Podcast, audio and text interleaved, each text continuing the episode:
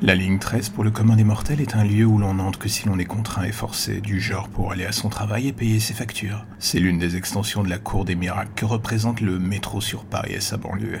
On y croise aussi bien des gens normaux que les pires illuminés de la Terre. Et l'on tente de faire avec, bien souvent en remontant le son de son casque au maximum et en allumant son téléphone pour ne pas voir les gens qui nous entourent.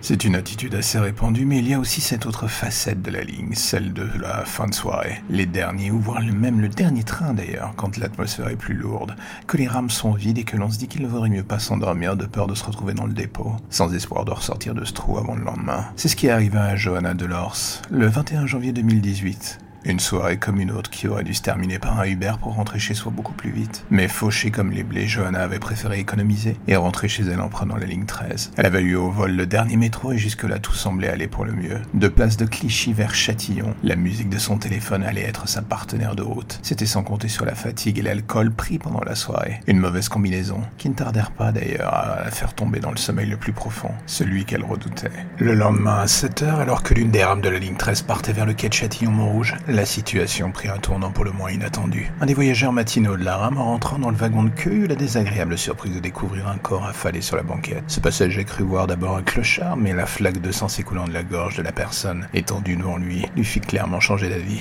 Il ne fallut pas plus de dix minutes pour que la ligne soit bouclée et la pagaille de la ligne 13 rajouta une ligne de plus dans l'historique sans fin du grand bordel qu'elle représente. Une mort dans une rame de métro découverte par un passager, cela ne représente pas vraiment le genre de pub idéal. Et l'on ne va pas se mentir, personne aussi bien dans la RATP que la police n'avait envie que l'affaire s'ébruite et dégénère en panique généralisée. Un serial killer opérant sur une des lignes les plus chargées de Paris. Personne n'avait vraiment envie que cela fasse la une du 20h.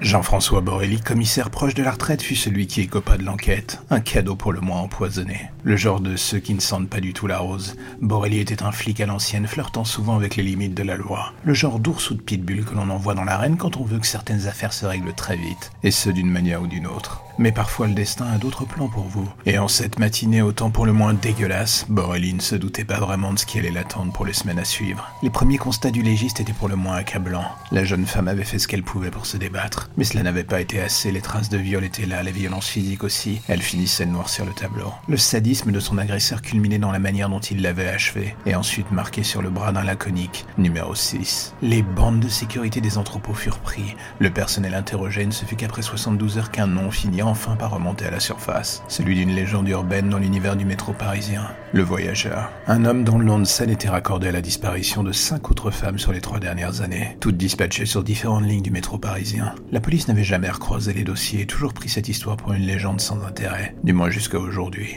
Borelli éplucha à nouveau chacun des dossiers. Personne n'avait rien vu. Et pourtant les éléments s'empilaient sans mal. Chacune des victimes était quasiment le portrait craché de la suivante.